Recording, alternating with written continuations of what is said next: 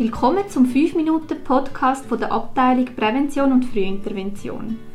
Mein Name ist Ramela Melezanovic und ich treffe mich heute mit Gianni Tiloka. Er ist Mitarbeiter bei der Suchtpräventionsstelle Winterthur und ist Experte zum Thema Substanzkonsum. Ich habe heute ein paar Fragen an ihn zum Thema synthetisches Cannabis und heiße ihn herzlich willkommen. Hallo Gianni.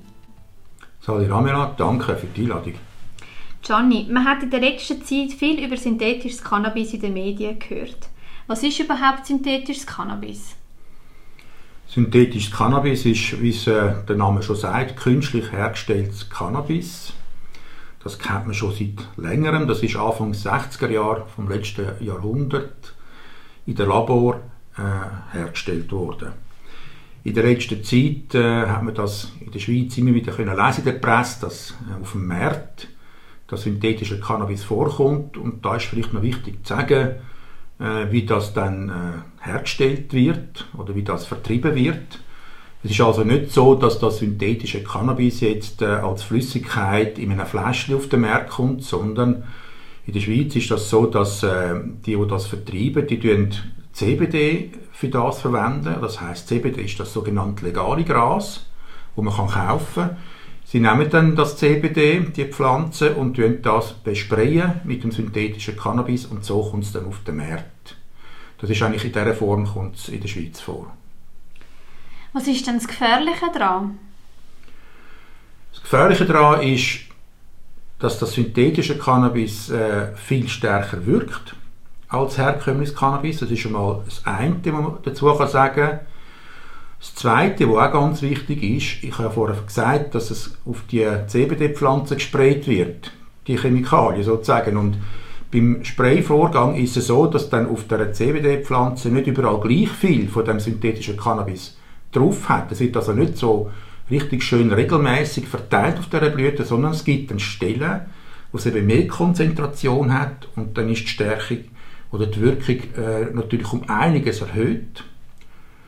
Und äh, was auch noch äh, dazu kommt, es gibt auch unterschiedliche Formen von synthetischem Cannabis. Es gibt also schwächere Formen und stärkere Formen. Was ist wichtig zu beachten, wenn man Cannabis konsumiert?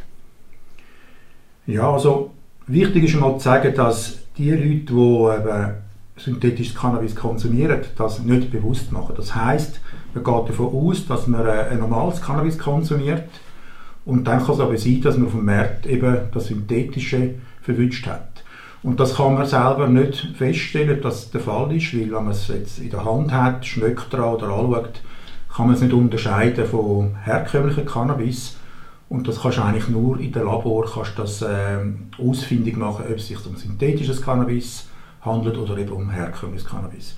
Das ist mal das Wichtigste zu sagen. Und darum ist es eben auch so, wenn man dann eben konsumiert und das Gefühl hat, man hat immer das gleiche Produkt, das man schon kennt, ist eigentlich eine Safer-Use-Regel, dass man sagt, man sollte äh, die Blüten gut vermischen, so dass man nicht Gefahr läuft, eine Blüte zu verwischen, die jetzt hochkonzentriert das synthetische Cannabis draufgesprayt ist, wie ich vorher gesagt habe, dass sich das ein bisschen durchmischt.